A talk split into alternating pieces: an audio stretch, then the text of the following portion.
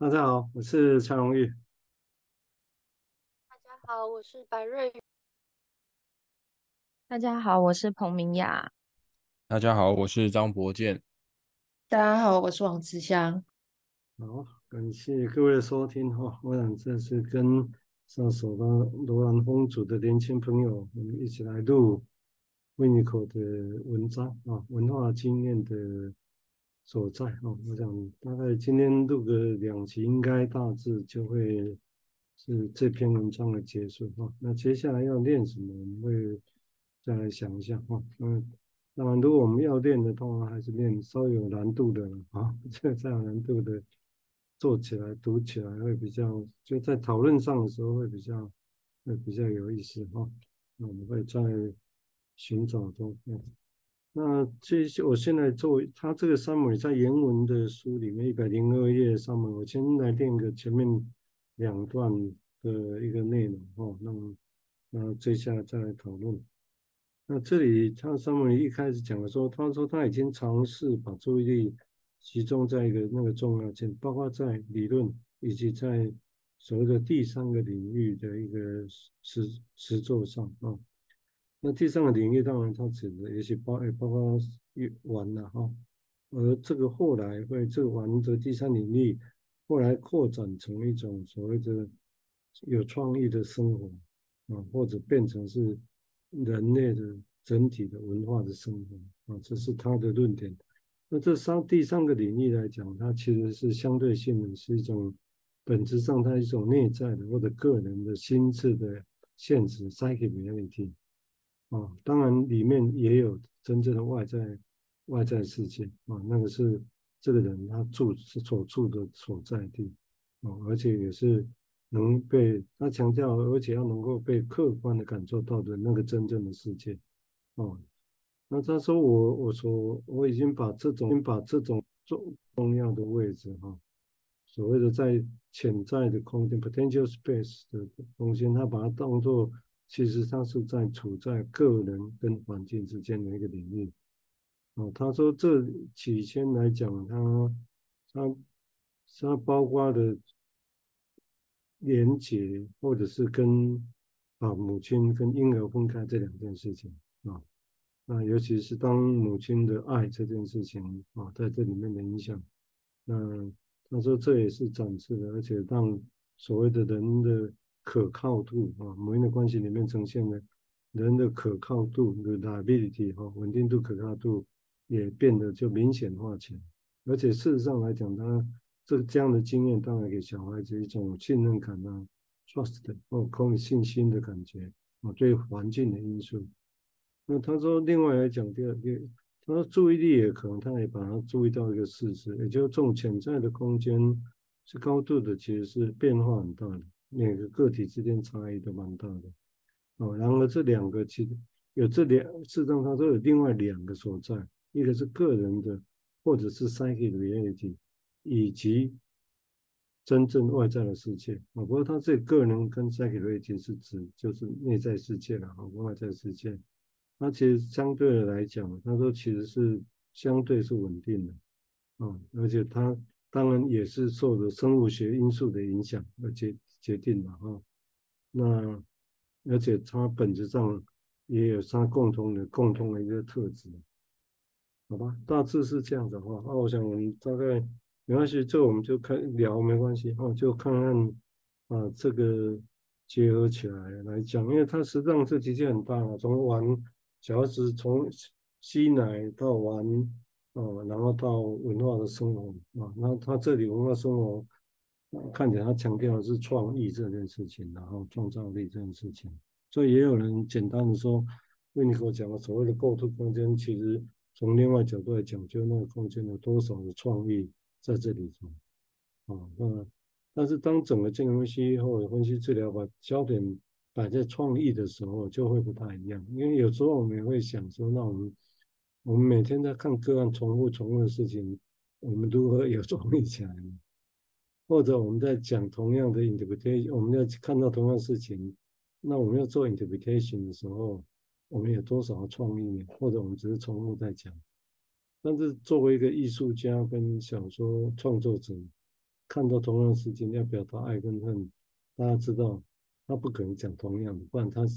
他就成为不了一个创作者或小说家的艺术家嘛。啊，就是要不一样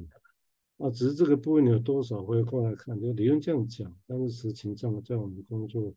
会有多少这样来看，这样来直接用这样来实践啊，或者这样实践的时候碰到难题会是什么啊？原来我是先用这个想法啊，看大家有没有什么想法啊？我先请那个瑞宇谈谈他想法，谢谢。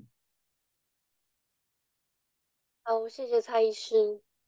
嗯，我在读这段的时候，我的理解是，这个这个领域的形成是仰赖从婴儿时期长时间跟妈妈或者是环境建立起来的信任感，然后在体验互动之下，然后这个自信心跟安全感是会慢慢堆叠起来的，然后来形成一种可以帮助小宝宝发展的园地。那这个园地可以说是一个人的根吗？就延续上一集慈祥有提到这个。植物的比喻，就是根能不能让茎跟叶长好，这是一个基本的前提。那在不利的环境底下，像植物浇太多水，可能会烂根。那不舒服侵扰的时候，可能是有虫在啃食，那没有注意到就会被虫蛀，就是很像是被剥夺掉可以安心生长的感觉。那在没有足够的让依赖发生，或者是这个依赖的不是很顺利。好像也很难产生对自己或是环境、他人有信心或是安全的感觉。那 这个时候到底是环境很可怕呢，还是内在本身很不安全，所以觉得环境很可怕？好像客观的真实世界跟内在世界是搭不起来的、不一致的。那我也会想要提出这个疑问，就是在这样的体验所形成的。潜在空间会是什么呢？因为在书中第一百六十七页还有提到说，就是跟这个第三领域形成对比的是内在的或个人的心理现实，以及可以客观认知的个人所生存生存的真实世界。嗯，就是可以说这个潜在空间也有各种不一样的品质吗？先讲到这里。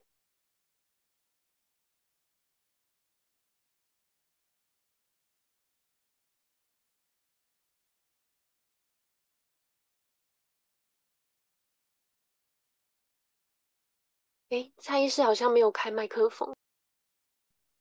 所以也许对维尼口来讲也是很巧妙，他把它当做就是有一个第三的空间，或者是所谓的在在中间，在在中间这个很厉害了，这个说法。但是如果从别的文章来看，他又觉得外面这个课题是是重要的，就是。那当然，这个我们可以相对看来一个论点嘛，对不对？这强调都是小孩子的本能。虽然我们刚刚跟年轻的朋友在录的时候，突然想到说，哎，如果我们一直强调是本能，要去诠释它，那本能是生物学，那就好像那这样的精神分析，难道是在跟做动物心理学啊？在做动物跟跟那个本能动物那沟通吗？那是宠物心理学或动物心理学？刚刚这比喻我觉得好有点搞笑，但我觉得还蛮贴切。但这个地方会来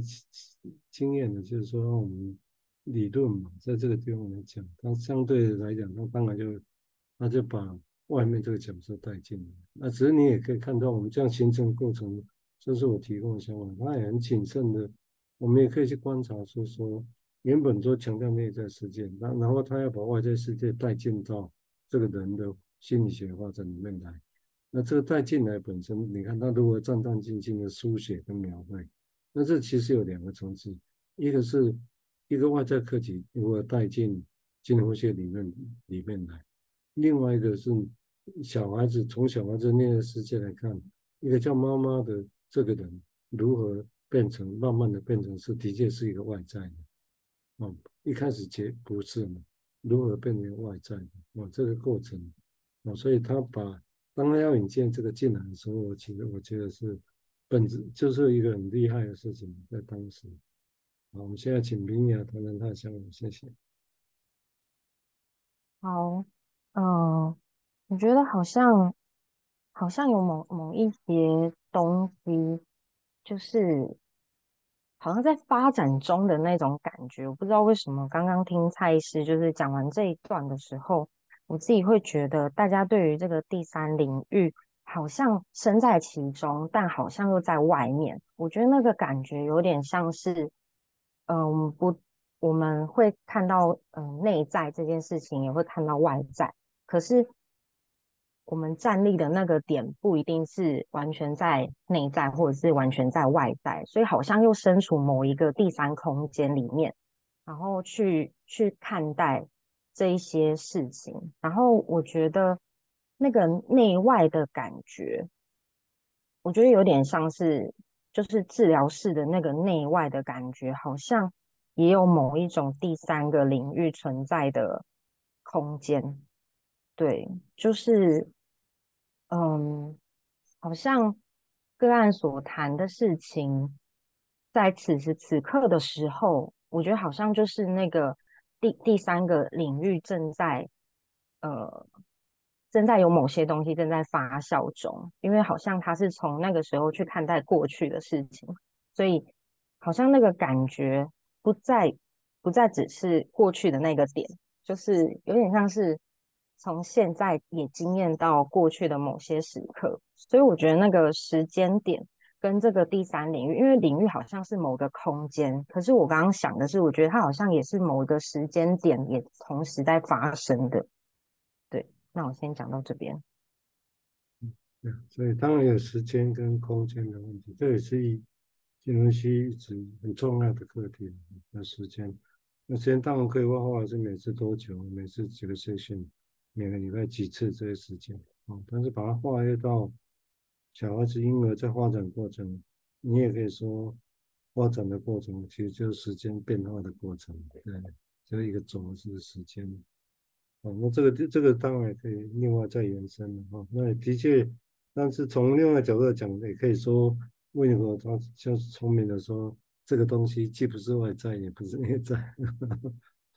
所以好像有一个东西是这样。